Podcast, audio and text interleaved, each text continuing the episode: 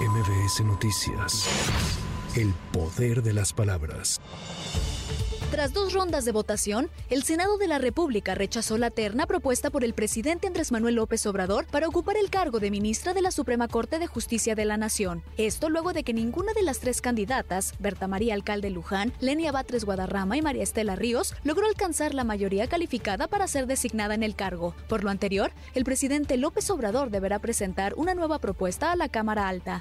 Al respecto, el senador por Movimiento Ciudadano, Luis David Ortiz, señaló que todo es una simulación. Todo es una simulación, porque no va a alcanzar las dos terceras partes porque ni siquiera hay consenso en el grupo mayoritario. Y eso es intencional. Vendrá otra terna y pasará lo mismo para que al final decida el presidente. Por respeto de los luchadores, está más arreglado que la lucha libre. La Cámara de Diputados concretó la desaparición de la Agencia de Noticias del Estado mexicano, Notimex, con 262 votos a favor, 209 en contra y una abstención. Ahora el proyecto será enviado al Senado de la República para continuar con el proceso parlamentario. No obstante, reporteros, camarógrafos y fotógrafos acreditados en la Cámara de Diputados expresaron su respaldo a los trabajadores de dicho medio de comunicación.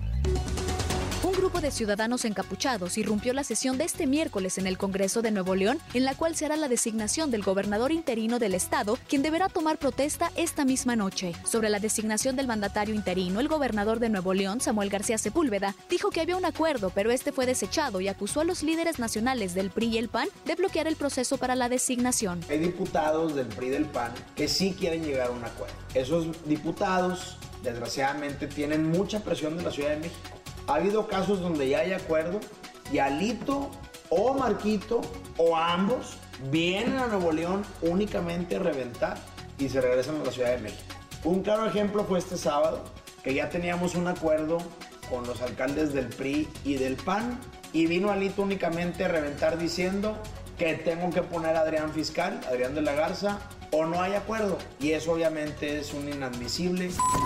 Desde el Centro de Convenciones del Estado de México, la gobernadora de la entidad, Delfina Gómez Álvarez, inauguró los foros de consulta popular para la elaboración del Plan de Desarrollo del Estado de México 2023-2029, a fin de escuchar cada propuesta de las y los mexiquenses para lograr la transformación del Estado. La mandataria estatal puntualizó que el primer foro está enfocado al eje cero corrupción y gobierno del pueblo y para el pueblo, la principal demanda de la ciudadanía en su campaña. En este sentido, Delfina Gómez llamó a la ciudadanía a denunciar cualquier acto de corrupción por parte de los servidores públicos, ya que de acuerdo con cifras del INEGI, en 2021 más de 32 mil ciudadanos mexiquenses fueron víctimas de corrupción al hacer trámites públicos, lo que provocó una falta de confianza en las autoridades.